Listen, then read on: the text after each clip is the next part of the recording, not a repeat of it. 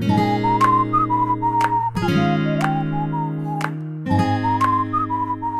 ボテン妻のちょっと耳貸して。I love you. 今だけは悲しい歌。カナプリよ。シャケコです。今の、ちょっと今、ポッドキャストの方にお伝えするとさ、今、布団から出てきながらその歌だったんだけど。なんでかっていうとさあのこれ床なんですけどね。うん。えっと息子がこの床で寝てるんですよね。かなちゃんとかそうだもんね。なんかそうそう夫婦の、本当に本当ここで寝てんだよそしたらさ夫婦、あのここで寝てんだよって、ポッドキャストの人には分かんないからさ。あとね、あの本当普通に床で寝てるの。うちらが寝てる寝室の床で。だからアメリカで言うと、寝室は夫婦、子供たちは子供部屋があるって別々で寝ますじゃん。日本だと川の字かもしれないけど、アメリカだともう別々だもんね。それをお宅の息子さんは夫婦の寝室の床で寝てんのね。そうで、今日さ、このあのサボツマレコーディングがあって、いつも大体この部屋でやるんだけど、まだ寝てたからさ、どうしようかなーって言ってさ、で、ごそごそやってたら起きて、あ、レコーディングじゃあねって言って言っちゃったからさ、まあ、じゃあ私はここでやるわっていう自由なカナプリよ。みんな、私たちは国際結婚でアリゾナに住んでいます。イェイイェイ。説明もありがとう。そう、国際結婚でアリゾナにたどり着いたどり着いた日本人妻たちでやっています。ポッドキャストです。今日も皆さん聞いてくださってどうもありがとうございます。イェイイェイ。そして、かなちゃん、今日はスペシャルゲストの日ですよ。マッサンはおそう休みですが。なんだよ。そうなのよね。だからさ、嬉しいねと思って。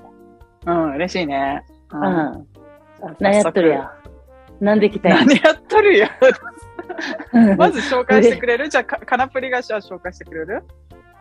あれはね、もう、あの、えっと、あの、なんて言うんだったっけ？あの、遡っていう時の言葉なんだったっけね？その時にさ、2月よ、2月の時に、去年の2月、今年か。うん。クラブハウスが大流行した時にさ、うん。あの、私が大好きな古典ラジオリスナーの人たちを追いかけて入ったルーム、お部屋が、なんかサイコパスのお部屋っていうのがあったから、古典ラジオでサイコパスのお部屋、なんじゃこりゃと思って、クラブハウスに入ったら、この上水っていう人がいたから、あ、どうもあ、どうもって言って入った人が今日来てくれてるよ。いやー、嬉しいね、うんということで、ポッドキャストサイコパスのラジオから上水ゆうきさんが来てくださいました。よろしくお願いします。元気、上水。いや、めっちゃ元気っすよ。う、うんん私も元気。なんかね、まずはでもさ、ね、本当に来てくださってありがとうございます。いやいや日本からわざわざ。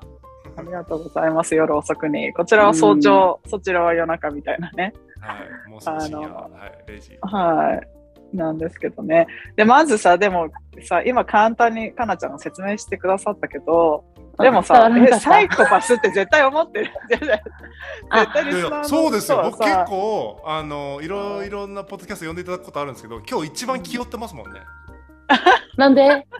いや、すごい、こう、ね、あの、ハートフルな番組だから、その子に僕出て大丈夫かなみたいな。ちょっ一番挙動ってるっぽいよ。と挙動そう、き挙動ではないけど、気負ってる？その、あ。そうい。や、でもさ、うんほら、ササイコパスだもんね。サイコパスそうだがサバツマ第に来たっ一印象最て。悪じゃん。第一印象はね、最悪なイメージかもしれないけど、今日のズームの後ろの背景、グリーンは、グリーンはやっぱり癒しの色だからね、あの、いい感じでブレンドされてるからいいよ。なるほどね。打ち消してうんよくわかんない地形してる消えてる あの、自分のサイコパス。うん。いや、まあ、きあの、リスナーの方はね、もうすごいサイコパスの部分がすごい気になるところだと思うんだけど、まずは、うんまずはよ、とにかく、上水祐樹とは誰だっていうのをね、簡単に、あの、上水さんから説明していただきたいんですが、めちゃめちゃむずいけど、まあ、端的に言うと、もうずっと僕バンドをやってたんですよ中学校ぐらいからバンド活動うんうん。で社会に出遅れてしまって、うんあ、うんフルタイムでやってたのね。うんうん。そう高校卒業してからずっとバンドやってるみたいな感じだったんですごいこう社会に出遅れてしまってそのままレールを外れてしまった人って感じですね。だからいろんなことやってるんだけどなんかいわゆるなんだろうどこどこ大を出てどこどこ社に勤めてどこどこでとかってそういううん。感じじゃなくてなんかずっといろいろやってる人みたいになってるので、あ、それが上水ですね。何者でもない。何者でもないけど、まあでもさ、それ意外と深いね。それを言われるとさ、まあみんな誰でもないけど、でもさ、まあまあまあまあいでもいろいろやってて、で、さっき紹介した皆さんに言うと、うん。あの、ポッドキャスト、サイコパスのラジオ、これ私めっちゃ好きだから、ぜひ皆さんに聞いてほしいんだけど、あとあの、ノートでね、あの、はい。脳内議事録っていうやつも書かれてますよね、ブログみたいな、はい。ね。あれもすごいエッセイも面白くて、っていうのをやられてて、でも、お住まいは今どちらなんですか？何県にえっ住んでるんですか、と、日本の福岡県福岡市に住んで。あ、そう、あ、福岡の、九州っていうのは、あの、なんとなく覚えてたけど、福岡市なんだね。結構都会ですよね、はい福岡って。天天神の近くに住んでますんで、ど真ん中ですね。えー、行ってみたい。かなちゃん、福岡行ったことある？あの、福岡には絶対に次の時には行こうと思ってるよ。来てください、その時連絡ください。ああ、そういなんだ。いい金パレットがあるから。いい金パネットっていうのは何ですか？パレッ。ト。いい金パレットっていうのは、その古典ラジオの一人、三人いるうちの一人の樋口さんがパーソナリティ。あそこの人、まあいいや、なんかうまく言えない。でそこに行くの。じゃあ、気になる方は、Google で 検索してみてください。はい、あの古典ラジオのパーソナリティの方が運営されてるあのはい廃校を利活用したちょっと施設なんですけど、えー、あ、あのさあなんか、小学校かなんか廃校ね。そうですそうです活用されてるね。うん私ね、上水はね、たくさんなんか喋る機会があるけどさ、大体私が言えないことをうまく上手に言ってくれるんだよね。だからすごく助かってんだよね。そうなんだよ。うんだからさっきカラちゃんも少し言ってくれたけど、私たちの出会いをね、言うと、もともとはそのクラブハウスがすごくうん流行った時に、あの、そこで出会ってね、もう結構割と毎日喋ってる時とかもあったよね。で、その時とかも、もうすぐにかなちゃんがどういうタイプの人かっていうのが、上水さんには分かって、まあごめんね、さん付け、いつも上水って言ってるから、ポッドキャストでも上水って言ってもいい。なんか。上水は、そう、そうやって、あの、カナプリのことを分かってね、すぐに、あ、カナプリさんはこう、こうですよね、あ、あこう言いたいんですよね、っていうのをね、こう通訳してくれるみたいなタイプのそうそう。立ち位置だだからね。ね、まあ楽で楽で、もう楽してさ、あなんつうのかな。うん。もう、自分で言わんでもよ、自分でも言わんでいいかなと思い始めちゃってね。いろんな人が代弁してくれるから、そうそう。まあいいかと思って。のますます説明能力が衰えていく。そうだからね、私はもうこうやってもうさ、もう三年寝たろみたいにさ、寝ながら聞いとるわ。それはいかんね。ちょっと失礼だってさかんよ聞いとるちょっけどさ。と、うんそして、あの、ポッ、ポッドキャストなんでね、あの、うんこうしてって言われる。そうそう具体的にどうしてるのか言ってもらわないとわからないんで。うんうんじゃあお願いしますよ。anyway、そうなのよ。そうなんだからさ、あの、リラックスできる。上水と喋ってると。なんか安心するよね。サイコパスのくせに。パスの そう、だからさ、サイコパスっていうとさ、リスナーの方、どう思います？やっぱなんかやっぱりさ、シリアルキラーとか、人殺しみたいな感じがするじゃん。だけどなんでサイコパスっていう風にたどり着いたの？自分、おあ、俺サイコパスだって言って、自分探求が始まったってこと？なんかで。えっと、たまたま去年かな、2020年の2月か3月ぐらいにあの岡田敏夫さんっていう方分かります？わかんないかな？なんか YouTube チャンネルを見てたらその人のなんかその番組の中のコーナーでサイコパスの人生相談ってコーナーがあったんですよ。うん。でそれ結構面白くて僕見てたんですけどもう本当僕が思う通りのようなこと言ってくれるから気持ちいいなと思って。うん。めっちゃ見てたんですけど、そういえばサイコパスとかこれ書いてるけど自分もしかしてそういう気質あるんかな？みたいなのでちょっといろんなネットのやつとかで調べたりとかしたら大体そのサイコパスっぽいあの結果が出たからちょっとそういうネットの診断とかじゃなくてなんかと思って本とか読み出したりとかしてサイコパスに関するでそこにあったセルフチェックリストとかしてもほぼほぼ満点に近いぐらいの点数が出ちゃったんでああサイコパスの気質が強いんだろうなっていうふうに自己診断って感じですね。病院で診断するわけではなくて。でもさ、ですね。でもそれってさ、でもサイコパスだからといって、人になんか危害を加えたいっていう気持ちがあるとか、そういうのではないんでしょ？あそこ結構重要で、えっとまあ、いろんな人がいろんなこと言ってるんですけどもともとサイコパスってその本当に犯罪者を分析するときにできた言葉だからそういうずおっしゃる通り連あの連続殺人犯とかなんか犯罪を犯しても反省しない人がいるけどこいつら何なんだろうみたいな研究からできた言葉なんでどうしてもそういう人ってイメージあるじゃないですか。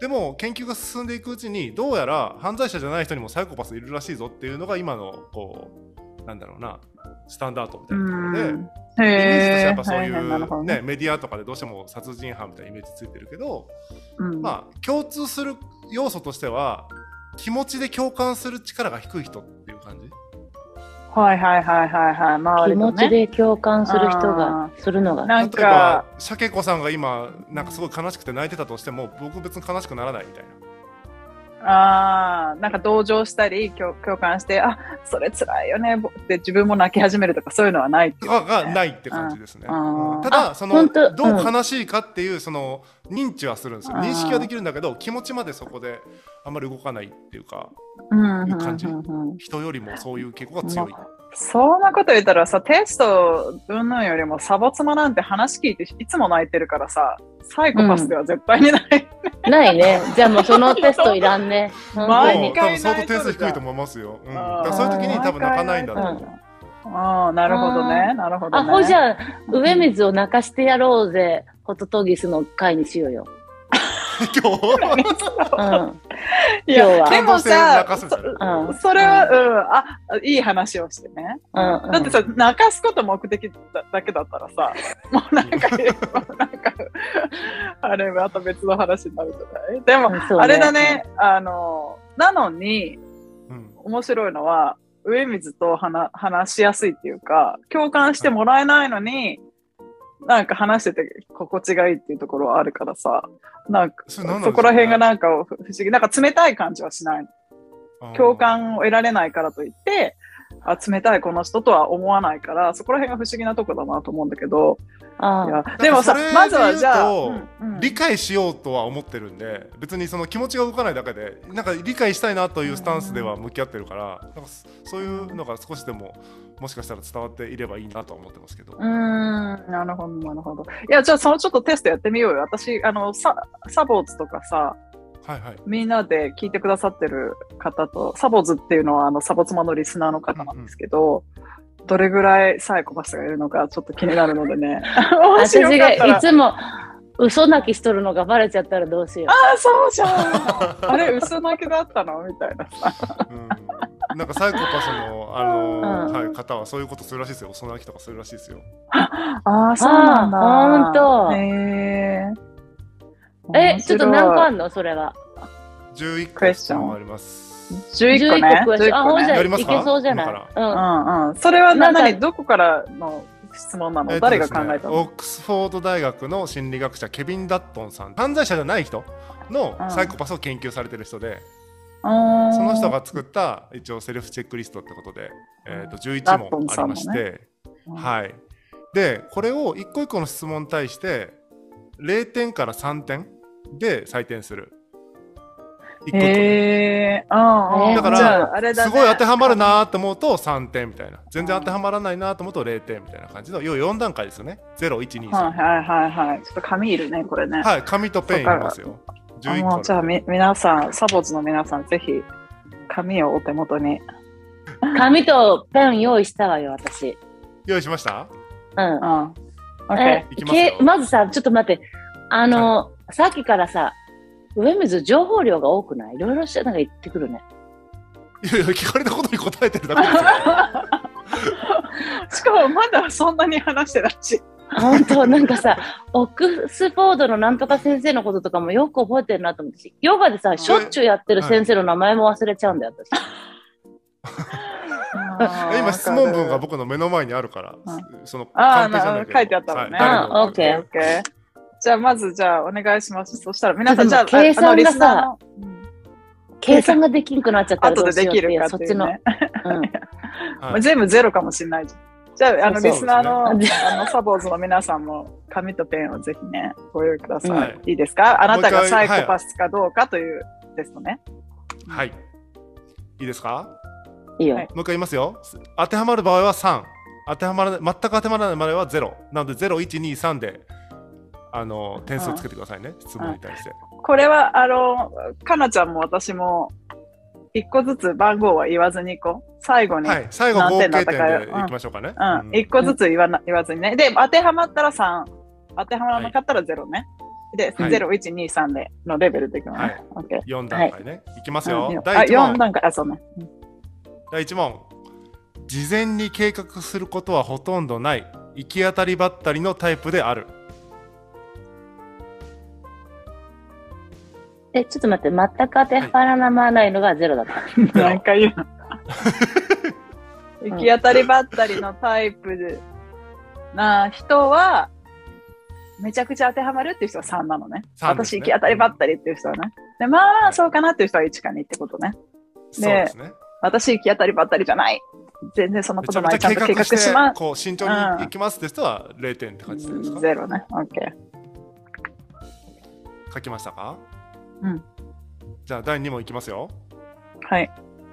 バレなければパートナー以外の人と浮気をしてもよい。もう一回言うけど、はい。例えば、ノーだったらゼロってこと。イエスだったら3ってことでしょ？そこそんなに確認するとこですか？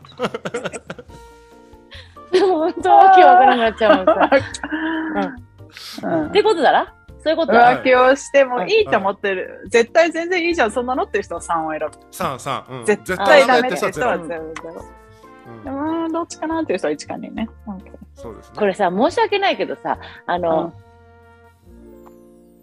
前はそうだ、あの、1か2ぐらいだったけどさ、ゼートだったら絶対ゼロよ、私。あうん。こんな人をね、あの、こんな、あれよ、いい人を。どうででもいいかもそれはさ、それは、なんか、私が成長したってこと私よ。大人の答えになったら方と。しては、うんなんか自分自身がっていうよりも、なんか世間一般、なんか全体的な世の中を見た時の番号で変えた。えー、なんかその私たは、ちの、あ、でもうん自分のことで言った方がいいのか。私はね、人のことはどうでもいいだったよ。あ、そっか。どうやって答えんだろうね、じゃあ。えどっちに、っ じゃあ変わったの、11個も質問あるんだから、私たち止めすぎだよね。しかも、0みんな早くから次行きたい3までの採点のところでめちゃめちゃつまずいてますからね。これ11回聞くんかなと思っちゃったんだけど、私。オッケーオッケー。はい書きました？はい。じゃあ3番いきますよ。もっと楽しい予定が入った場合、以前からの約束をキャンセルしてもよい。これね、すごい難しくない？はい、反応してもらったら、はい。うんこれさ、難しいよね。うんあの、難しい。こ、これについてちょっと話そうよ。はい。もっと予定が入った場合、はい。口約束でなんとかこうしましょうね、みたいなのもあるじゃん。そうですね。なんとなく。なんとなく。はいはいで、その人は、しょっちゅう会える人だったりさ。うんうん。だけど、もうめったに会えない人がこの日しかダメって言った時はさ、もう私断っちゃうかもしれんな、戦略の方。って答えちゃいかんだら、でも。じゃあそれもキャンセルしてもよいっていう感じなんあーじゃあでだからそこ、ねよくはない。よくはないのよ。もう気持ちはもう心がもうズタズタになりそうで、それをけちゃんと言ってさ、もうもうこうやってね、あの、この人とめったに会えないけど、だから悪いけどっていううん感じだからさ。まあだから、すあの、先に入ってた予定が変えられるものなのか、うん、とかにもよるよね。うんうんうんうんうんか他の日でもいけるような。私はフレキシブルだからね、いけるわ。よくわかんない。じゃあ OK、4、4いくよ、3 4。か2じゃないの、うん、いきますよ、4番。えでも違うのよ。それがさ、はいはいはい答えはさ、3かはい2じゃないのよ、だけど。なんでなんで？い心はだってさ、あの、断りたくないと思ってんだもん。や、でもしてあ、るじゃん。断っちゃうと。そう、だからその時のあ返事の仕方がわかん1かない。2よ。1か2よ、そしたら。絶対にそんな先に入ってる予定の方が大事だって思う人はゼロ。いますよね。あ全然気になならない。他に予定があったら別にいいじゃんって思いながら変えちゃう人は3。で、うんうんあーでもちょっと心のなんかつっかいはあるけど、それでもやっぱりもっとエキサイティングな予定の方にしたいって思ってる人は1か2なんじゃない？あ、そっか、それがエキサイティングだった場合か。うんそうよ。他に楽しいインポー予定が入っタント、インポータントとかではなくて、まあ、ごちゃごちゃ、うるせえな。死の子の言わずに早く答えろ。そうねちょっと、死の5って言うけど、今、4と5はないからさ、混乱させないで、4と5はない、私を。マックスそ4ですね。れを評価の方とね、あ、3か、マックス3あか。が楽さね。も もう本当に進まないなって思ってるよ、聞いてる人もさ、もう早く次の質問こんなに質問が進まない回ないですよね。もうだから11個あるんだからさ、第4問いきますよ。うん、いいよいいよ。うん動物が傷ついたり痛がってるのを見ても全く気にならない。そんな、そんなこと。うんこれはあれだね、あの、私がもしもね、あの、うん学者、学者だったら、うんあの、まず、開いてみるね。何で、あ、体を、うん、何でそうなりましたかって言って。うん開いてみるって。うん、まず、私がもし学者だったらね、でも私学者じゃないからね。はい、次。そのコメントいりました今の。いや、だから、私が学者だったら開いて質問もさ、いっぱいあるじゃん、こういう自己判断とか。だけどさ、その時の条件によって違うわよとか思ったりしいやそれはそんなもんよ。あるでしょうんみんなそんなもん。だから、はいもう決めないでと思っちゃうけど、決めてほしい自分もいる。はい、5番、どうぞ。はい、5番。車の高速運転、ジェットコースター、スカイダイビングをすることに興味を惹かれる。ああ、これね、やりたいし、好きな人いるもんね。うん。うんうん。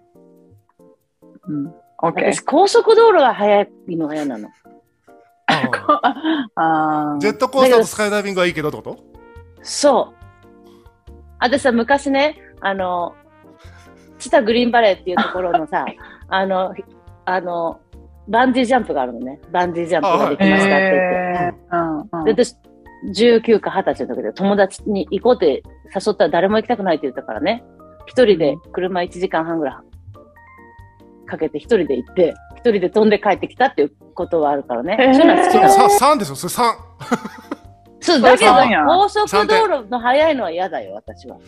いやでもすもうはいバンジージャンプ喜んで飛ぶのが3ですよ。それあーそうだよ。うん、じゃあ6番、はい、どうぞ。はい、6番。自分の欲しいものを手に入れるためには他の人を踏み台にしても構わない。ああ。これもさなるうんこの言い方どうなのと思 うね。そうね。この質問の仕方よ、だから。まあでもそれがどれぐらいの感覚でうん。それを思うかよね。あの、そう強く思うのか、うん。強く思わないのか、まあでも、うん、まあさそのシチュエーションにもよるかなって思う人は1か2なんだかな。うん。うん。オッケーオッケー。じゃあ7うんいい番。ですか ?7 番、うん私には説得力がある。他の人々に望むことをさせる才能がある。すごい質説得問だね。力はないよ。説得力はないけど、ぐずぐぐず言ってると、あの、周りの人がやらなきゃいけない羽目になるっていう状況は今起きてはいそれる。めっちゃあるよね。かなちゃんの場合ね。うんその望むことをさせてるわけではないじゃないですか、別に。あまあ、彼説得はしてないもんね望んでるこ。とをしてるだけでしょ。うん。そうそうそう。あの、じゃあ、どうする ?0 にする ?1 にする？知らんやん、自分で決めて。で、だから自分が望み、望んでることを人にやらせようとすると？ああ、才能がそうですね。ううんんうん。確かに説得力がないけどってことか、そうか、確かに。説得力はないんだけど、でも最終的に自分がやりたいことを手に入れる能力はあるっていう感じだよね。かなちゃんの場合は面白いのが、うん。これややってかあなたはこれをするのよ。なんでかっていうと、これがあるからねっていう風じゃなくて、うんうんあかん、私、全然あかんわ、できんってなって、周りが、あ、あ、じゃあやるよ、やるよってなる感じで、最終的に、あの、手に入るものは多分一緒なんだけど、方法が違うみたいなね。うんでもだから説得力で、その、欲しいものを手に入れる、入れるそうですねかどうか。、そうですね。だから、うんうん。低いんじゃないですか？うんま マイナス3じゃん。ほんと説得力とか言葉で何か言おうとするのを諦めるときあるからね、私も。わかんないからいいや、みたいなさ。だから、心の方はどんどんどんどん、あの、成長してくるけど、口から出ないからさ、感情は生まれてくるけど、口から出てこないから、本当に諦めちゃう。だけど、それを周りの人が察してくれてやれるっていう、みんな本当にすごいよね、だから。うんうんうんそうね。みんなの力が上がっていく。うん 力が上がっていく。仕事を増やすんじゃねえ、この野郎っていうのもあるけど。Okay, what's next? 次いきますよ。うんうん Okay. はい。決断を下すのがとても早く危険な仕事に向いている。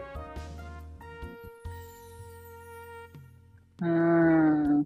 なんかもう、自分の仕事で考えちゃうけど、でもなんか、一方で、映画に出てくるさ、なミミッションインポッシブルみたいなさ、はいはいこれこれで生きるか死ぬかみたいな状況で、そういう、さっと決断できるかっていうとまた答えが変わってくるな。そうですね。確うかに。ん。うん。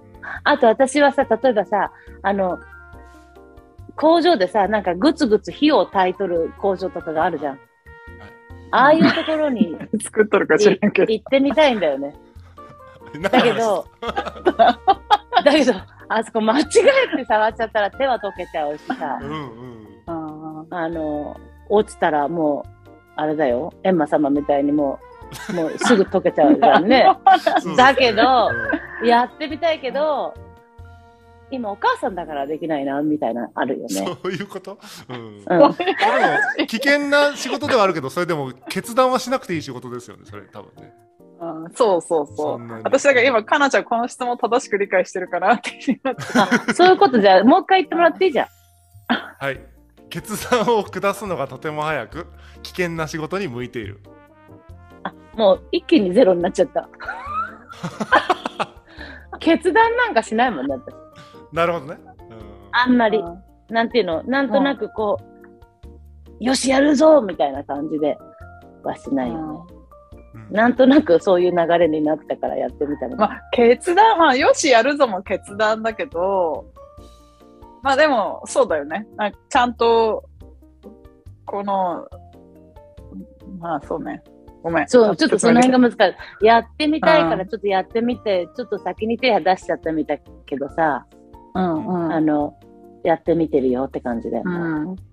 なんかでもこういうなんかトラブルとかさ、なんか困ったシチュエーションになった時に、あ、これをこうするんだよ。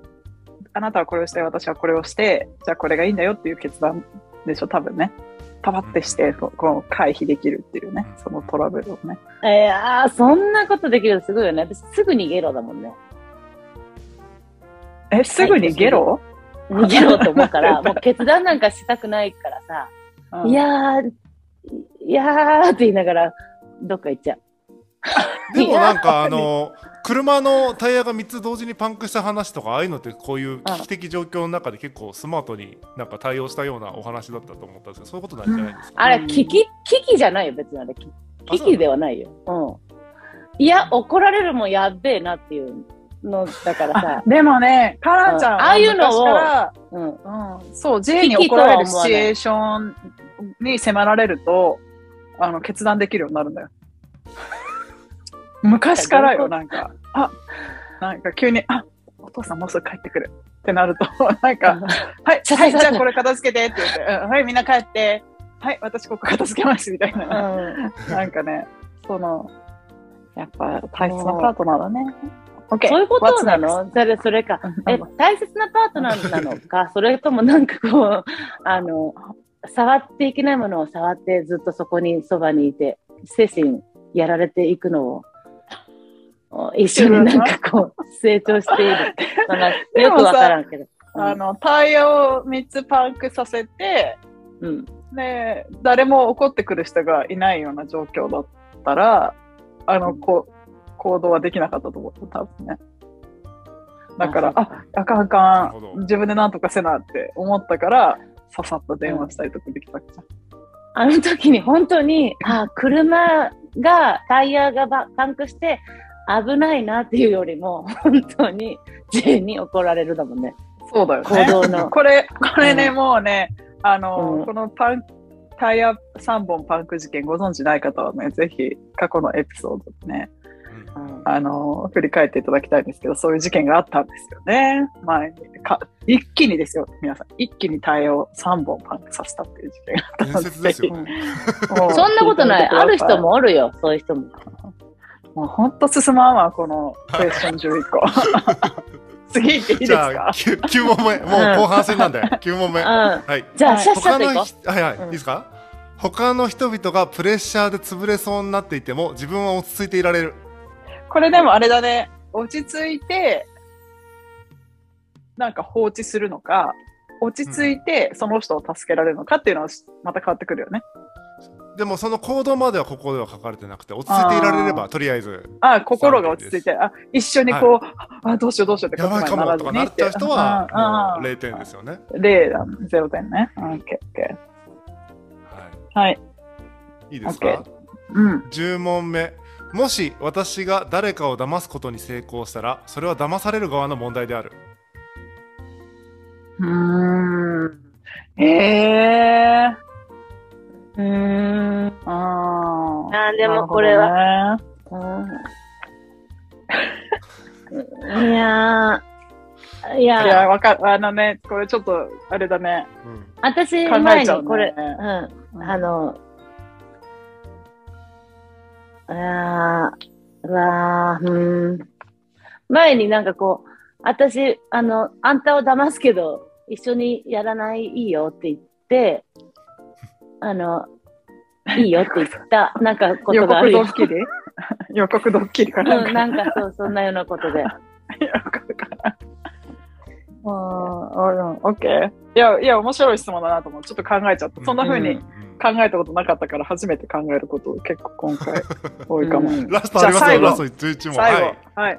いきますよ物事が間違った方向に行く場合その多くは自分ではなく他人のせいであるね、9番のさ、プレッシャーのことを言ってたけどさ、はい戻るね。あの、ひ、ひ、人がプレッシャーを感じてるとって言ったっけ？誰かがプレッシャーを感じてるというよりもさ、私がいつもプレッシャーを感じてるからさ、あの、あの、どうしてんだろうなと思ったよ。もうすでに落ち着いてないですよねもうだから、私から落ち着いてないからさ、落ち着くわけないやんと思っちゃった。だってこれさ、それも11個質問あったけど、結構なんか対象がかなちゃんの時私あったもん。なんか、あ、ゼロ点かなちゃんがこうなってた、かなちゃんがパニックになってたら、みたいなさ、うんなんか、どうする、どういう気持ちになるかなとかさ、もうじゃあだ、私じゃあ答え言う？もう、なん、なんだったか。もう。合計でトーきますか？タルね、結果皆さんいいですだってかリスナーの方も統計できましたか？じゃあ、一人ずつ言っていこうか。じゃあ、私から言う。あ、言う。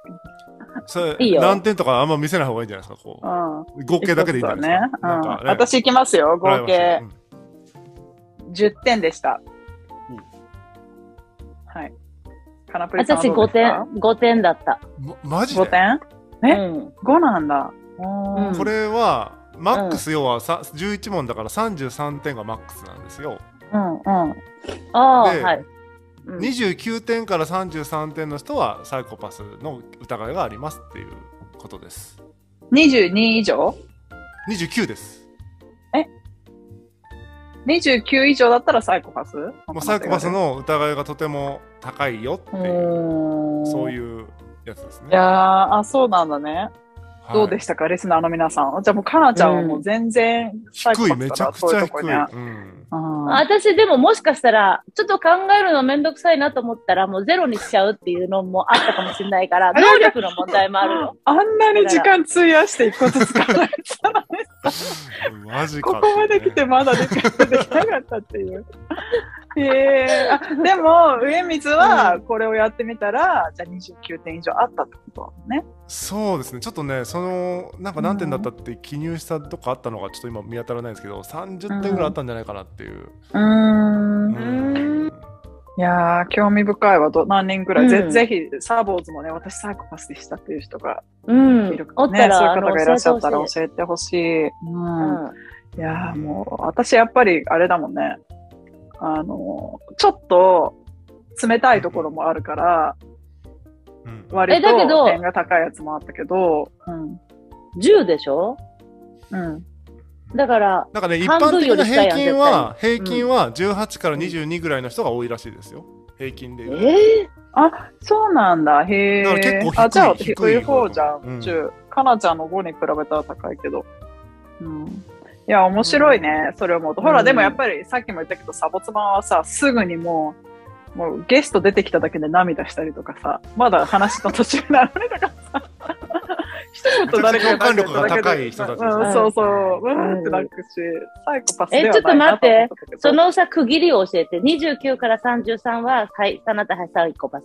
サイコパスの次の疑いがあり次のます。そのね、そんなたくさん区切りなくて、平均的には18から22点ぐらいですよしかないので、まあ、うん。別にそれより低い人は平均より低いから、うんねじゃあサイコパス度は低いよねとか、逆に平均より22点以上あると23点以上あるとちょっと高めかな。かつ29点以上になってくるといやこれサイコパスじゃね？みたいな感じ、うんうん。あ、だからだ。私、サイコパスっていう言葉を本当に身近になったのは今年からだから、上水からだから、だから、さっきなんかあの、岡田なんとかさんっていう言ったでしょ、はい敏夫さん。はいはいだから私の YouTube にも出てくるようになったんだわ、きっと。え、うあ、んサイコパスなの？うん。岡田さんも？知らんけど、おじうん。おじさんだけどね、なんかで1よく個だけちょっとねサイコス。パスのことで言ってきたいのが、そのケビン・ダットンさんこのチェックリスト作った人が言ってるやつで、結構しっくりきてるのが、う。ん。えーとまあ、共感力はまあ総じてサイコパスって言われる人たちはないですよと、低いですよと。でプラスで2つポイントがあって1つ衝動性が高いか低いかって1つポイントがあるんですよ。うんもう1つ暴力性が高いか低いかっていうポイントがあるんですよ。うんうんこの時に4つの4証言になりますよねその2つの軸入れると。うんうんだから例えばまず共感力が低いっていうのは大前提なんだけどプラスアルファで衝動性も高くて暴力性も高いような人は本当に人殺しちゃったりとかうんしがちですとか、うんで暴力性は低いんだけど衝動性高いとかなると、えっと、そう暴力はしないけど物盗んだりとか軽犯罪をしがちであるとか、で今度衝動性は低いんだけど暴力性が高いってなると意外と軍人さんとかに向いてたりとかね軍隊で働いたりとか、ああ、なるほどね。えっとマフィアのボスとかになりやすいらしいですよね。うん。でうん暴力性も衝動性も低いただ共感力低いって人は意外と経営者とか外科医とかあと弁護士とか精神科医とか。クレクレバーなそうあ精神科医はちょっと違うんですけど、えっとあはい、違割と合理性でやら判断しないといけない人とかが結構そのところに入るっていう、うん。多分岡田さんとかはそこなんじゃないかなっていう感じですよね。いや、納得納得。僕もはいそんなあの優秀ではないけど、その衝動性も暴力性も低いのでまあなんだろうただ共感するのは苦手だっていう人って感じですね。ん。合理的に考えがち。さうんやっぱりその、ね、その犯罪とか、そのシリアルキラー連続殺人とかもさ、そんな、いちいち、いや、かわいそう、そんなことしたら痛いだろうにとか思ってたらさ、そういうことはしないわけだからさ、やっぱり何もうんうんうん感じず、相手の痛みを感じず、で、暴力性と衝動性とかがあるから、そういうことが普通にできちゃうわけだもんね。そうですよね。いや、面白い。じゃあ私は全部ちっちゃいわ。その、ソーシオパスっていうの？その、サイコパスじゃない方に伸びてるってことだね。私の線は。サイコパスではないですよね、もううん全然。うん。てか何より共感性がお二人とも高いでしょうからね。共感性が高いじゃないよ、私は。多分、自分のことでもう、あの、わちゃわちゃしすぎて、他のところに行き届かないんだと思う。うん、そっちだと思う。だからさ、あのさ、そうそう、え、ちょっとどういうことや、そのさ、自分で生きてて、なんかこう、あれって思うことが多かったから、そういうの、あれ？何？とか、どういうこと？なんで自分のことを知りたいと思うんだろうね。私もやっぱり知りたいもんね、自分のこと。あなんかね自分がどういうタイプうん、かっていう。うん、うん。なん知りたいとか、そういうふうに知りたい、ううんん。本当にたまたまトラブルがないとさ、ごめん、うんなんうんあでもあトラブルはずっとあったんですよ。でも人はみんなそうやってなんかトラブルをに見舞われてるんだろうなと思ったけど自分がサイコパスらしいぞと、えーまあ、サイコパシーの度合いが高いらしいぞってことを自覚してからは過去を振り返るとああれもちょっとなんか配慮に欠けたなみたいなことたくさんやっぱ思い当たる節はありますよね。それってさ、結構さ、重要だよね。やっぱり今、うん。最近って本当によくそういうさ、あの、Q&A をして自分がどういうタイプかって決める、決めるっていうか分かることができるじゃない？それってさ、すごい重要だよね。人とやっぱり社会と付き合うにも特に。そうです、ね。あ、みんなはこうだけど、僕はこうだから、あの、そう感じなくても、ややっぱりそうやってさっき言ったみたいに理解しようとしようとかさ、うんうんでもそれでも別にいいわいいわけじゃん。共感しなくたって別にさ、うんうんあの、小学校の時はさ、そういうなんか道徳の時間とかに、はいはい。あの、あったでしょ共感しなきゃいけないようなさ、なんかねあの、ね、授業もあったけどさ、きっとその時にも、うん、よくわかんないと思ってたと思うんだけど、別にそれでもいいんだよね。そうやって、そういう人がいてもさ。そうなんだよ。いやーカラプレさ、トラブルがあるときにね、あの、やっぱり、こう、なんで私こうやっちゃうんだろうって言って、やっぱり自分を振り返ろうとするからうんか知らんけど、だから知りたい知りたいはあるよね、自分のことが。うんトトラブルが起きんかったら、こういうこともなく、普通に何も、あのさ、行く、行くのに、そんなこともなくさ、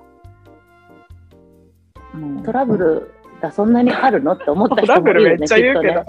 トラブル、まあ、多いわな、確かにトラブルはね。うそんなにあるのと思うよ。ね。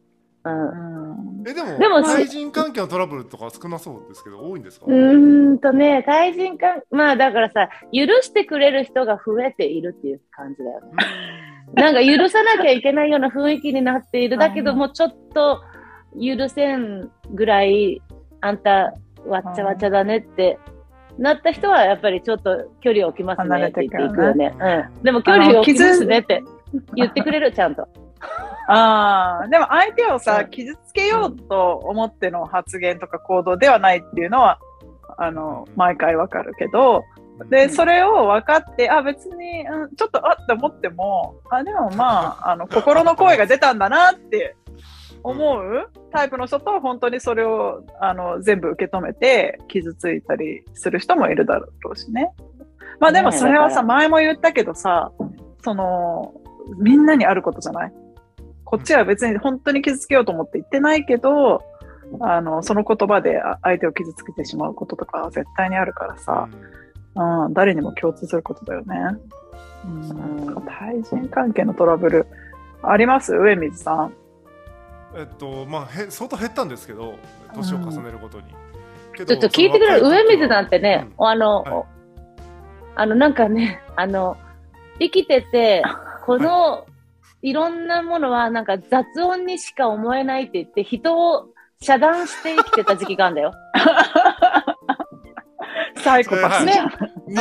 27ぐらいの時そうですね。28ぐらいかな。うんうん、もうなんかこう、なん、どういう状況、もう全部、あの、無駄なものって言ったんだったっけ？なんだったっけ？どうやって言ったんだっけ、えーっと、どういう表現をしたかちょっと覚えてないですけど、うん。当時のシンプルに生きたかたったんだったっけね？うん。専門学生だったんですよ。当時うん。社会人になったけど、うん。医療系の。ですね、うん。で、え勉強、ーうん。てか本を読むことにその時ハマってうん。本だったらその人の意見聞きたいっていう人を自分でチョイスして自分が知りたい時に知れるじゃないですかその人の考えとかを。うん。だからそれを言うほど楽しいことはないなと思って雑談とかを一切遮断していったっていう時期があったって。あとプライベートの誘い全部断るとか。っていううん。なんか極端なとこがありましたよね。そうだから雑音っていう言い方をしたかもしれないですね、うん。なんだったっけ？な、そういうしたら、その周りの人に傷つくからさ、あれだけど、なんかこう、はい、なんか遮断しようとしたんだよね。遮断しようとしたっていうかうん誘いを断ってましたね全部。うん。忙しいって言って、どんな表現したってだっけね、梅水はそれを。雑音って言いましたっけ？言ってないよ。ね。雑音って言ったら失礼だもんね。勝手に。何だったかね。勝手になあでも雑音のように多分思ってたとは思いますよ。その内心は。うん。雑、雑談をやめようとしたんだったっけ？とにかく。雑談はそうです、全ね、然、雑談と雑音全然違う。あ、じゃあ私は勝手に。雑音だと認識していた時期でもあると思いますんでそういうことね。そういう表現してたかちょっとわかんないけど、うんうん、私が勝手に作り上げたものかもしれんよ、じゃあ。わからんけど。でとにかく、そうやってとにかく、そういう近い感覚ありましたよ一時期うん、すごくない？え？寂しくなかったの？人ってさ、いろんなフェーズがあるからね。私もすっごいそんなような時あったわ。なんかそれ、それにどうして私の時間を何、ウェイストしなきゃいけないのって、こう、無駄にしなきゃいけないの別にそそこに行きたくないのに、私はもっと他にしたいことがあった。私それめちゃくちゃ普通だと思う。それでいいと思うんだけどね。別に行きたくない飲み会には行かなくてもいいし、パーティーにも行かなくてもいいし、あの、お友達との集まりもね、行きたくないんだったら、そのやっぱり付き合いでっていうのがあまりにも、今はどうかわかんないけど、私も昔うん日本にいた時は付き合いでこの集まりに行くとか飲み会に行くっていうのがあまりにも多くて、で、実際にしさ、ひ昼間にしてる仕事や学校のことよりも、そっちの方で疲れちゃうことの方が多かった時期はあったよね。で、それで私はあんまり断るってことはそれでもあんまできなかったんだけど、でも今思うと、あれ別に断ってもよかったなとかさ、あの、そうやって断ってる人がいたら、あ、そっちが正解だと思うよって、私は今は思うけどね。うん。そういう時ってさ、あの、時間の価値、時間をしっかりし知り始めると、やっぱりプライオリティをとかって言い始めるからだよね。私なんか時間なんか永遠にあると思ってるもんね。だからさ、あの、時間がないなと思って生きてると、うんやっぱりこう選ばないといけないけどさ、なんとなくさ、時間、時間は有限だって言うけど、そんな感じない時もあるもんね、私。なんかずーっと時間があるような感じがするもんね。そういう時はさう、んあんまりなんつうの？あの、何かを必死で選ばないでいいじゃん。いや、なんかこう、降りかかってきたことどんどんよんイエスイエスイエスって言っていくと、こうね、なっちゃうね。こんな風になっちゃうんだけど。うんわかる。もう、ほんとさ、あのーみんな世の中の人忙しいから頑張ってるなっていうことよ、本当に。あそう、外から見てるのね。そうそうそう。だから、ちょっと、あの、じ、ね、た、あうんみんなお疲れ様。私もそっちに行きたい気持ちもあるけど、あの、うんちゃんとね、ちゃんとする人の方ね。だけど、うんなんかい、いえつもいけないなと思いながら、うんカラプリの中では時間は永遠にあるからっていう、あるような気持ちがあるのだから。あ気持ちがあるのね。うんうん私真逆だわ。めちゃくちゃ時間って流れるのが早いし、めちゃくちゃ人生って短いし、だからどうしようかと思うね。なんかもうパッとこう振り返ったりね、先を見たときに、あ、もうそんなに残ってないなって思ったり、うんあの、あ、人の人生って、あ、こんな風なんだ、こんなもんなんだと思って、で、なんか、あ、未完成のままで人ってこうやって年を取っていって、最後まで行くんだなとかさ、すごい最近よく思うよね。うん。うん。結構あシャゲコさん聞きたいのは、まあ、うんあのカナプリさんちょっとぶっ飛んでるんでちょっとさておきシャゲコさんって結構ロジカルに考えるじゃないですかいろんなことを、うん、ああ、そう。うん。考えることができる、うん、方だなとうん。いう印象なんですけど、一方でうん。その気持ちもすごくなんだろうなあの感情も豊かっていう両方持ってるなと思うんですけどそこのってめっちゃバッティングするじゃないですか気持ちの部分とロジックの部分で。どう折り合いつけるのかなみたいな、僕は今度逆に気持ちとかで判断しなさすぎるんでちょっと合理的に判断しすぎてね。そんなに気持ちに惑わされずに、なんか合理的な方を選びがちなんですよ。うん、だからうん、そういうのがどっちも起こったりとかするときでどう折り合いつけてるのかなああ、面白いかも。でも、気持ちが、やっぱり、優先なんだけど、私の気持ちって多分、割とロジカルにできてる部分も多くて、うんうんあの、なんて言うんだろうね。いろんなことを、いろんな気持ちをロジカルに説明しようとしてると思う、多へ分。ー多分、私の中で勝手にね。でう、そうん、だからし仕事とかも割割と、ロジカルに説明はするんだけど、人ってやっぱり気持ち、人間って気持ちがあるから、その気持ちの方も一緒に、あの、説明をして、ロジカルの部分と一緒に。で、だだから、あ私たちはこれをやるのよとかさ、あなたはこれを手伝うのよっていうのを、ロジカルな部分と気持ちの部分とセットで割と提示したり、まあ気持ちっていうかね、まあその、パッションを持ってきてもらうとかさ。だから家族の構成も、ロジカルな部分と気持ちの部分がすごいうちはセットになってると。いろんなことが家族とのいろんなことがね。どで結構気持ちが起こるなんだろうなこれいいなって思うものは合理的だったりしがちってことですか？だからそこがそんなバッティングしづらいっていう感じですか？そもそもうんうん。バッティングほとんどしない。うん。バッティングしない。うん。これ気持いいですねちと、気持ちをろちゃんとロジカルに、確かにそうそうそうそうそう。うん。すする？あ、でも、そっか。気持ちがそんなにないのね、ウェンさんね。だからあえて非合理なことをなんかやらないと楽しくなくなっちゃうみたいななんか合理的にやりすぎちゃうからあだから年度版作ったりとかしてるんですけど非合理ななんかあしてるねどうしようもないじゃんみたいな とかサムエの写真撮りまくるみたいなの意味ないじゃないですかその合理的にあ。そうね。サムエの写真後で、私でもシャケ子とゼってよく似てるな、たまに。あ、あのね、シャケ子と J は似てる。似てるから、あの、めちゃくちゃ喧嘩すると思う。同じ家の中にもし住んでただから、カナプリがちょうどいいんだと思うよ。もう多分その、今、あうん。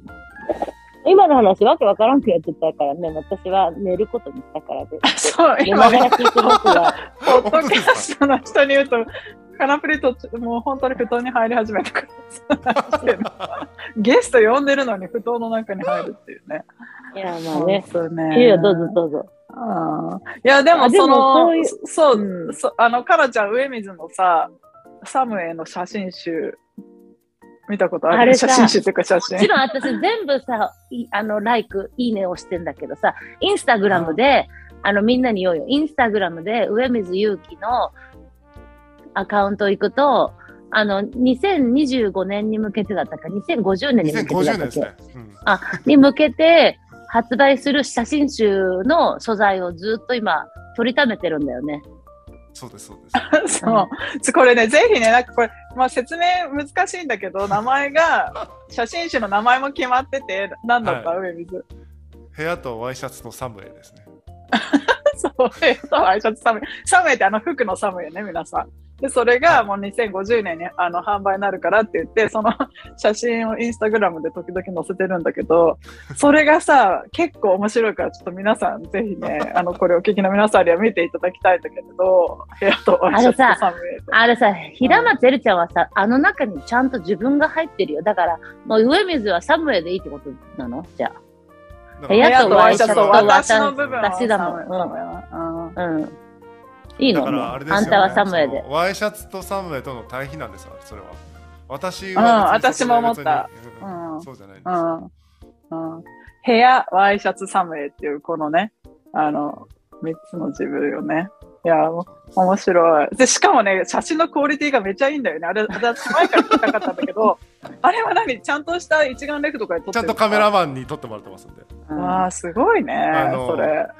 あんたも異常な友達おるね。本当に。季節ごとに 異常ですよ本当に でさ、うん今ちょっとポッドキャストの方に言うと、今、カラちゃん3年寝太郎みたいな体勢でさ、なんかこのなんか、なんていうの、うん。横に寝っ転がって話してんだけど、まあ、このポッドキャストは、うん。あの、そのみんなで井戸端会議してるね、あの、リスナーの方も一緒に入って話してるみたいな気楽なポッドキャストだからいいんだけどさ、でしょ？あまりにもいいじゃん、だったら。あまりにもさ、だったらいいじゃんとか言っちゃってさ。合宿の夜みたいな感じで、確かに。しかもゲストまあまあ。さ、あの上水はね、本当にあの面白いからね、ゲストだけどゲストじゃない感じなんだよね。ありがとうございます。あ本当だね、本当に面白い。で、上光はサボツマ聞いてくれてるの？はい。かな？あのね全部は聞いてないんですけどあの、うん。ポイントポイントで聞いてるって感じかもしれない。いやもったいないね。嬉しいです。全部聞かないと。うんそうね、そうですね。うん、持ってないよ。だって面白いもんね、私たち。でもんね。でも言いたいこと。うんどんどんなんかあれですよね、こう、クオリティが上がってるっていうか、なんか、あ、それはね、あのタ、レントっぽくなってますよね、どんどんね。それはシャケ子の YouTube がいいからじゃないの？あユ別にだってはどうだろう喋ることはでも YouTube さいいですよ、YouTube いいですよ。実際、なんかね、ポッドキャストで聞くより、なんか YouTube で見てしまう感じ。ああ、でもあそこはね私の悩めるところなのよ。あの、あ一応、ポッドキャストですごく行きたいので、これリスナーの方にもね、どう思うか聞きたいんだけど、で、ポッドキャストで行きたいので、あの、ポッドキャストは、あの、歌ってるの。これはポッドキャストですっていうのは。はいでも、一方で、やっぱり、あの、きたくさん聞いてくださってる方が、動画で顔を見ながら喋れると、本当に自分もその中にいるみたいで、楽しいですって言ってくれる方がいたから、それで YouTube で Zoom も流すようにしたんだけど、でもそうするとね、もう、あの、YouTube の方の、あの、編集の仕方とかもまたあるので、それがね、ね。あの、ポッドキャストと変わってきちゃうんですよね。だからそうですよね。まあ今日のだかだら今日のこの感じとかポッドキャストだと伝わりづらいですもんね。かなさんの状態とかね。そうなの、そうなの。この、このカナプリはね、よくね、それ、ポッドキャストの人には分かんないからってことをし始めたりとかするから。あ、そうか。私はさ、聞いてるからさ、はしゃべってるし、私両方聞いてるんだよね。自分で。あ、ちょっと自分好き音と YouTube と両方聞いて。そういう方もいるけどね。面白いと思って聞いてんだけど、一人ね、てか何人か、ポッドキャストで聞いてたんですけど、え、どういうことってなって YouTube にさっと飛んできましたっていう人もいたからね。もう申し訳ないけど、二つ聞いてほしいよね。だから、よろしくお願いしますってことよ。で皆さんのね、時間があるのはね、あの、分かってるの分かってるけど、分かってるけど、なんとなく時間いつでもあるような気がしてくるときもあるじゃない？そういうときによろしくよね。だからね。あ貴重な時間をね、どういね、聞かれてるかってやっぱね、ありますもんね。家事しながらこう、うんとかね、移動中に聞いてる方もいれば、ポッドキャストとかいいけど、うんゆっくりそんでさねそのさ楽しそうなポッドキャストでちょ、人喋 って、人が喋ってるのに、あんた、そっかすぎでしょ。ポッドキャスターなのに。しかもゲストが喋ってるのにさ、ちょちょちょちょ、だけどね、あれだよ。あのさ、あの、なんつうの？今な、もう止めないでよ。私言うこと忘れちゃったんだよね。でもさ、いや、ここでリスナーの方に言うと、これでゲストのウェイビズに来てもらってるけど、この3人はもう多分何時間も前に喋ったことがあるから、こんなね、あの、実家の、あの、いとこの家にいるみたいな感じになってるけどさ。本当だから1月2月は毎日のように話してましたもんね。うんほんとそう。あんたのその考えはどうなのって言ってね、もう勉強し合ってたよね。あ、こんな考えがあるんだ。うんあ、こんな考えがあるんだって言って、ね。確かに私のね、あの、思考は増えたよ、さらに。うん。うんあの、上水がかさ、うんあの、今年よく使ってたのが、思想フレンド。思想フレンズね。思想の友達。うん、思想フレ。私ね、思想、思想植えてた。思想が、植物の方ね。植物の方ね。こっちは思想を植えてるんで。私が今、うん思想、思想フレの話を膨らませようとしてんだからさ、にに庭に植えた思想の話するのやめてもらってもいいですか？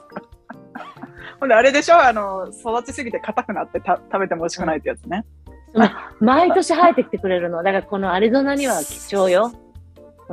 うん。天ぷらすると美味しいよね、しそもね。うんちょっと、あの、上無視水さん、していいんだから、思想フレそういうのは。思想、そうね。あの、これは無視して、あの、はい思想フレンドの話をしていただいてもいいですか？あのー、なんていうのかな、こうし思想レベルのいわゆるか深いところの価値観、結構えぐい時もあるだろうし、結構美しいこともあるだろうけども、その価値観レベルの会話ができる友達のことを思想フレンド、思想フレって言って僕は呼んでいて、うん。うん、で思想フレを僕はそのただ友達は別にいらないので思想フレだけ欲しいって思ってるタイプですね。ああ、それは別に彼女はいらないけどセフレだけ欲しいみたいな感じで、友達はいらないけど思想フレだけ欲しいみたいな感じなの？すまあだから対話ができる人の方がいいですよね。うん。お話ができる人の方がいいっていうこと。なんか一緒にわーって盛り上がれる友達は別に、まあ、それいるに越したことはないかもしれないけど、別に盛り上がりたいと思ってないっていう感じですね。ええ私、友達みんなそう、私全部言うよ。友達には。何を言うの？思想、思全開で思想を、うん、全開で。思想正解だもんね。隠しはしないよね。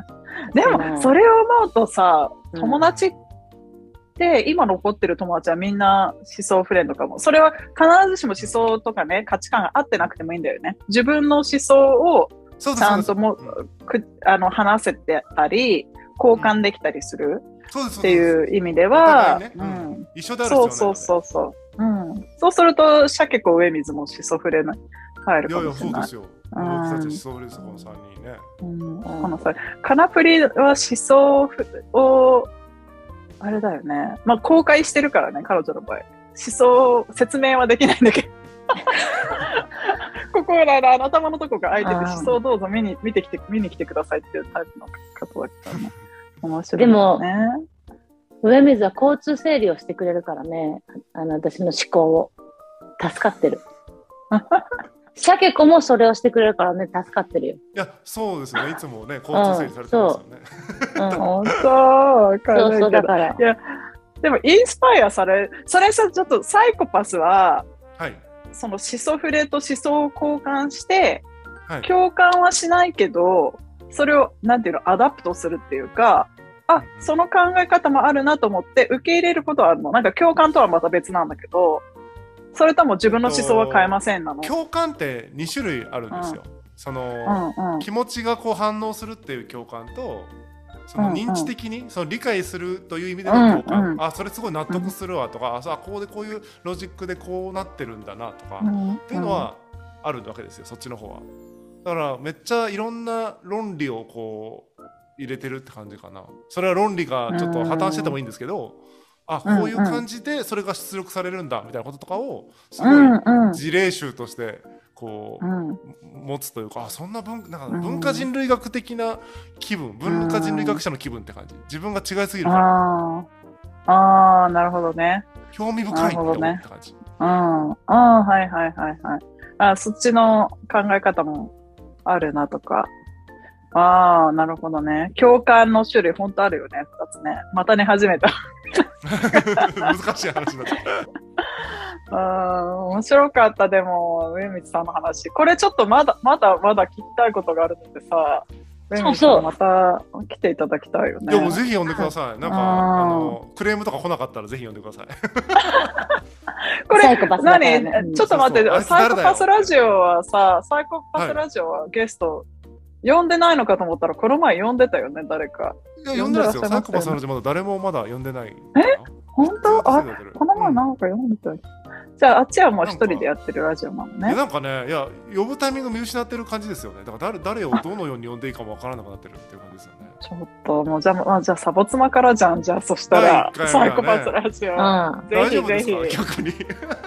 もう一人ずつ呼んでもらってもいいし。あそうですね。じっくりねあー会話するっていう、じっくりね。うんうん。ということで、上水さん、私たちいいつもね、ゲストの方、最後に、はい。あの、サボ妻リスナーの方にメッセージをお願いしてるんですが、うんうん。上水さんからもいただいてよろしいですか？一応なんか今日サイコパスってみたいなところで呼ばれた感じがするのでそういうちょっとメッセージを投げるとするとやっぱりねき気持ちも気持ちはもう第一に大事だけどもやっぱ時々立ち止まってね合理的にというか論理的に考えることもやっぱり重要かなと思いますんでそういう時には。えー、とちゃ。ちょっとね気持ちだけでね動きすぎるのもあの危険な時があるので、えー、とゆっくり考えるという時間も取ってみてはいかがでしょうかというメッセージをお送りさせていただきますありがとうございました。素晴らしい。あの、あの、もう耳が聞いてて痛い人がね、寝始めてるんだけど、感情のみで動いてるから論理的にね、うんロジカルに考えるのは、あの、苦手だもんね。ねそうそう。できないこともないと思うんだけどね、なんかね。なんかうん、できないこともないと思うんだよ。だから、まあ頑張ってやっていくかね。しうんた、したくなくないよ。あの うん、そうそうそううん。すればいいのよ。うんなんだろうね。だからそこで結局私いつもやっぱ自分に戻ってくるんだけど、自分はなんでそれができないのかなっていう答えがまだ、あの、こう、まだ明確じゃないの。うん。なんか昔、なんかあるんだろうなとかね、あるんだろうなと思ったりするからね、ずーっと瞑想してたりするんだけど、まだそこの蓋が、あの、開かない。がないのね。うんうんなんか私はね、逆に、なんかささっきその、あのね、心とそのロジカルな部分って言うけどね、ロジカルっていうか、なんか説明のつかないこととかうんうんって世の中にはほとんどないんじゃないかなと思うの。それは、なんかロジカルの度度合いが違っても、ほとんどのことがよく向き合って考えると説明がつくんじゃないかなって思っていて、で、結構自分のいろんな気持ちも、あの、説明しようとするうん時があるの。で、い私がね、やっぱり立ち止まって結構苦しいなと思ったのは過去で、やっぱり説明がつかないこと、うんだよね。あとなんか努力をししてもどうしようもならない。例えば、あの、うちの弟は病気に亡くなったんだけど、そういうことってさ、説明がつかないんだよね。なんか、フェアじゃないなっって、それだけで結構子供の頃は育ったの。うんなんか世の中の人はみんな健康なのになんでとかさ、そういうなんか説明のつかないことがあると、んって思うことはあるんだけど、でも大体いろんなことが、あの、説明がついて、で、説明がつかないことは最近大人になって、あの、思ったのは、それはもう、あの、し自然の摂理だから、もう受け入れるしかないことっていっぱいある。例えばもう生まれつき、あの、生まれた時から、あの、お父さんがいないとかさ、お母さんがいないとかさ、あと、もういいろんなことがさ、もうあの受け入れるしかないなって、そのどうしてこうなのみたいなのがないと、もう受け入れるしかないことと、まあ説明がついて納得できることと、なんか2種類あるかなとは思うよね。なんか上水のメッセージとなんか離れたけど。うんいやいやいや、本当そうだと思うんですよ。社会うんシステムの中にあるものっていうのは、結局、根本は文字で書かれてるものじゃないですか、システムのものっていうのは。うんうんだからそういうものに関しては多分説明可能だと思うし、さっきおっしゃったみたいに、人の死とか、えっと、境遇みたいなものはやっぱりその偶然性とかもあるから、やっぱ説明がつかないこともある。うんだからそこを、まあ、分けることそのものも多分ロジカルなんだと思うんですけども、そういうことをちゃんと、うんまあそうだねうん、分けれれば、あ気持ちで反応することは正しいこともあれば気持ちだけだとちょっと危うい時もあるっていうそこですよね。あうんだからシステムで説明がつくところはちょっと頑張って時々説明しようとしてみるのもしようとするといいよ気持ちだけじゃなくてね。ううん、そうそうそうそう。うん大事だけどそうそうそう気持ちだけじゃなくね。いやー、いいわ。私もおすすめ、それ。おすすめ。でもほれ、でもそういうのが苦手な人はさ、こういう時に聞かないからダメだよね、カナプリみたい なんか泣けてきちゃったんだよ、な。私今。ずっとできない。説明さ、できない人だっているよ、絶対に。うん、できないんだったら別にいいんじゃないですか、それはそれで。うん、それいいと思いますよ。じゃあ私だけで私なんかできう説明してる可能性がある人はやったらいいんじゃんっていうぐらいなんで、別に無理してやれとは思ってないので。じゃあ私は説明できると思うよ。だけどしないけど、説明しできない人も絶対いるしさ、うんうん。うんねえと思っちゃっ説明、私は説明できるよって、説明できできるけどやりませんよみたいなスタンスやめてもらっていいですか？やらないる。本当だよね。うんじゃあ説明しない人もいると思うんだよね、本当に。うんでもね、あそうね、結局ロジカルに考えてんだよね、いろんなことを。あと、あと、あとあの、多分上光と、でもタイプもあるよ。やっぱりロジカルに考えるのがは、なんか心地が良くない人もいると思う。うん。でも確かに、でもそうだね。ううんん。たまに立ち止まって、そうよ、だからそうバランスだよ。だからそうやってて、あのう、ん。説明しないって決めつけるのもダメだし、説明ばっかしようとしてってるのもダメだから、あの、真ん中でいい子とか思うけどねってね、と思うよ、いろいろと。いやだからあれなんですよ。気持ちに自分の気持ちに正直になるってことは多分大前提として大事だと思うんだけど意外と状況を把握して ABC っていう状況が見えたらそれだけで気持ちが楽になることとかってあるじゃないですか実際。うん。うん。うん。だから気持ちとばっかり向き合うより状況と向き合った方がいいこともあるっていうその要はその時の場合にあるのでまあね。なんかだけど、今思っちゃったのはさ、本当に説明、うん。私はさ、なんかこうやって、なんていうの、くっちゃくちゃでみいいですよ、だだけど、だけど、私はなんていうの、なんとなくそう説明できない人も本当に世の中いるんだよな、とか思っちゃったら泣けてきちゃった。私はねその自分の気持ちをってこと？うん、私は本当に例えば言おうと思ったら、うん、ちゃんと言うと思うよ。だけど、なんかこう説明ができない時だとか状況とかあるんだろうな、きっとな、とかさ、うん思っちゃったよね。まあでもそういう風になりたいと思ってると思うよ。そうやって言えたら楽だろう割なとかさ。と練習もあると思うよ。その、うんちょっと、それってでもさ、あの、メディテーションの時間とかもそうなんじゃない？割とこう向き合ってさ、うん。その、立ち止まって自分の気持ちを見てみるみたいなのでしょ？きっとね。あそうその、だからそういうふうにい、いろんな感情が生きてるとさ、一日中あるわけだけど、それと向き合ってみると、なんか理由が見えてきたり、うん。ね、その、そういう気持ちになったプロセスが見えてきたりさ、過程が見えてきたりするわけじゃない？だからそういうね。ふうなことを多分、上光は言ってて、その通りだと思う。うん、私もあのたまには言いたいよ。たまには合理的にやってみようかな。やるぞっていう時もあるよ、ちゃんと。たまに。まあまあ、まあまあ、いいわ。うんまあ、いろんなことがありますからね。まあでもそう言ってもね、いつも上目は最後にね、あの、あの、愛、愛を持っていきましょうっていうのにちゃんと賛同してくれるしねい。やもうそうですよあの本当そのそうそう。ね、あの、上水と私は、あの、愛について語ったこと何度かあるよね。ありますね、うんんはいあの、北斗の剣の歌みたいな話してたじゃん。なんだったっけ？愛をあ取り戻せ。あ、愛を取り戻せ、愛を通り戻せ。うん あーそうね。だからサイコパスといって愛がないわけじゃないよって話ね。そうそうそうう。んとっても優しくてね、本当にいいからね。うんあの、いろんな人が世の中にいるけど、でも、人のことばっか考えてね、自分のことやってやいいのにね、と思った時あるよ。自分はね。その他の、あ、自分が？なんかこう、なんか勝手になんかいろんな人の気持ちがこう入ってきちゃう時ない？うんうん。あなたはないってことでしょ？だから上水は。ああ、上水ないと思う。うん。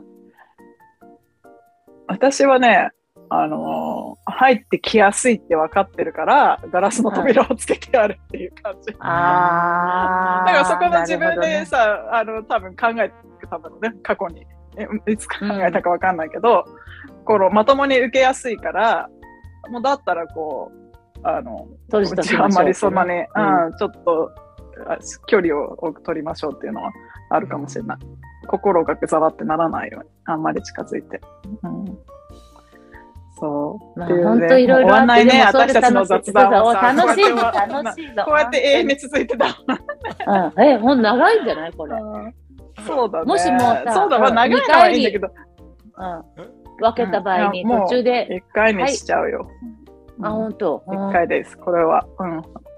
そうそう。というテーマが変わらない、ここカットするけど、テーマが変わらない限りはね、あの、うんもう一回にすまあることだからやっぱ。りこの愛についてだとか自分についてとかは終わらないくずっと。もう愛ないよねもう1時間っちゃいますもんね。これうん使いましたらもう、も うじゃあ次はじゃあね。もう愛について1時間とかさ、あの、ジョン・レノンと小野洋子なんか、あの人たち種やってたよね、確か。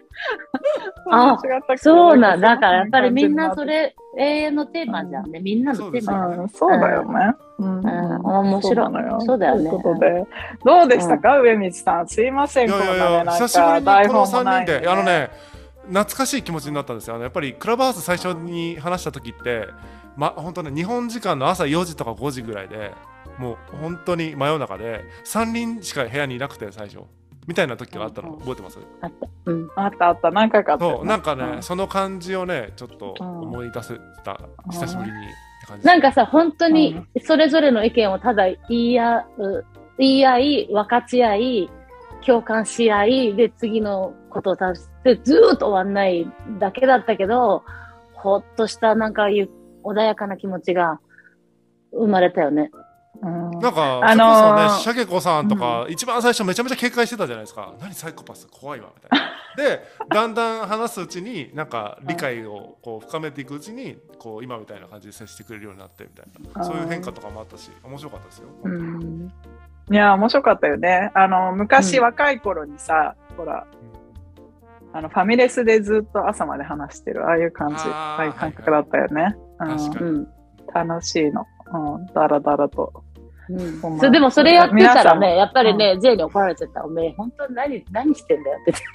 だからやっぱりその辺はね、上手にやらないといけないよね。うんそうそうバランスね。ということで。うん。これ、上水さんもまたぜひね、あの、はいてぜひぜひ違うテーマでも話してくださいはい。ということで、サボーズの皆さんはぜひね、皆さんがササイコパスだったかどうか。うん、テストの結果聞きたいよね。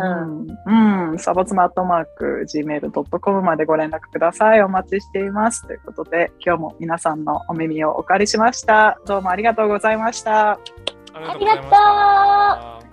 えみつさんありがとうございました。こ。ちらこそありがとうございました。I love you 逃れ逃れたどり着いた。